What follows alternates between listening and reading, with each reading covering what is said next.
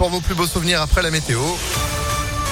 Et puis l'info, évidemment, Léa Grillet, bonjour. Bonjour Phil, bonjour à tous. À la une, les contrôles de police renforcés dans les transports en commun à Lyon. Une quinzaine d'opérations sont prévues dans les gares, les métros, les trams et les bus cette semaine. L'objectif étant d'identifier les lieux les plus problématiques en termes de sécurité. La police et les, les agents du Citral vont mener ces actions ensemble afin de livrer un bilan.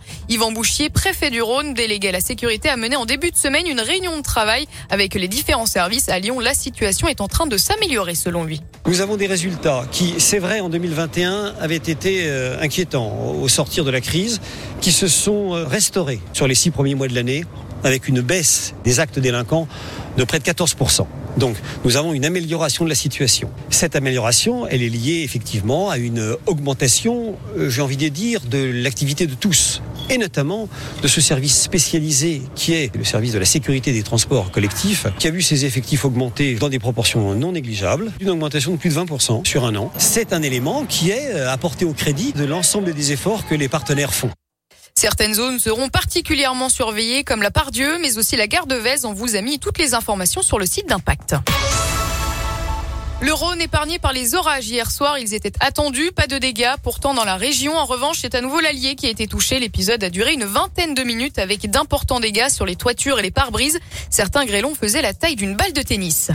À la une à Lyon également, ce procès, deux hommes étaient jugés pour avoir diffusé les vidéos de la meurtre de la jeune Johanna écrasée par un bus en 2019 rue de la République. Ils ont été condamnés à 10 et 6 mois de prison avec sursis et devront verser 8000 euros à la mère de la victime selon le progrès.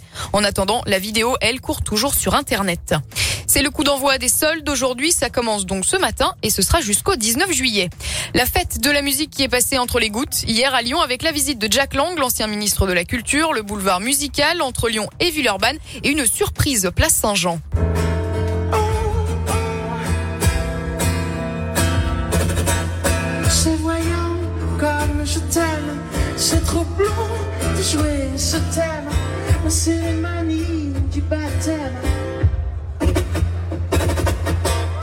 Tu n'es pas de faire ce qu'on aime.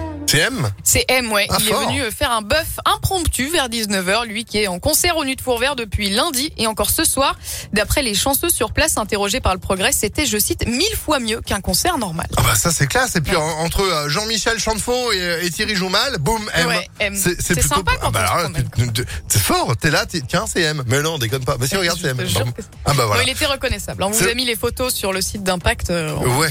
Bah c'est aussi ça évidemment la magie euh, de la fête de la musique qui fêtait ses 40 ans. Eh oui. Voilà, idée de Jack Lang à l'époque en 82, formidable, for- quelle Ah, belle idée, ah. quelle belle idée. Merci beaucoup Léa, vous êtes de retour à 8h30. Ouais, à tout à l'heure. Allez à tout à l'heure, l'info continue en attendant sur impactfm.fr. 8h03, la météo.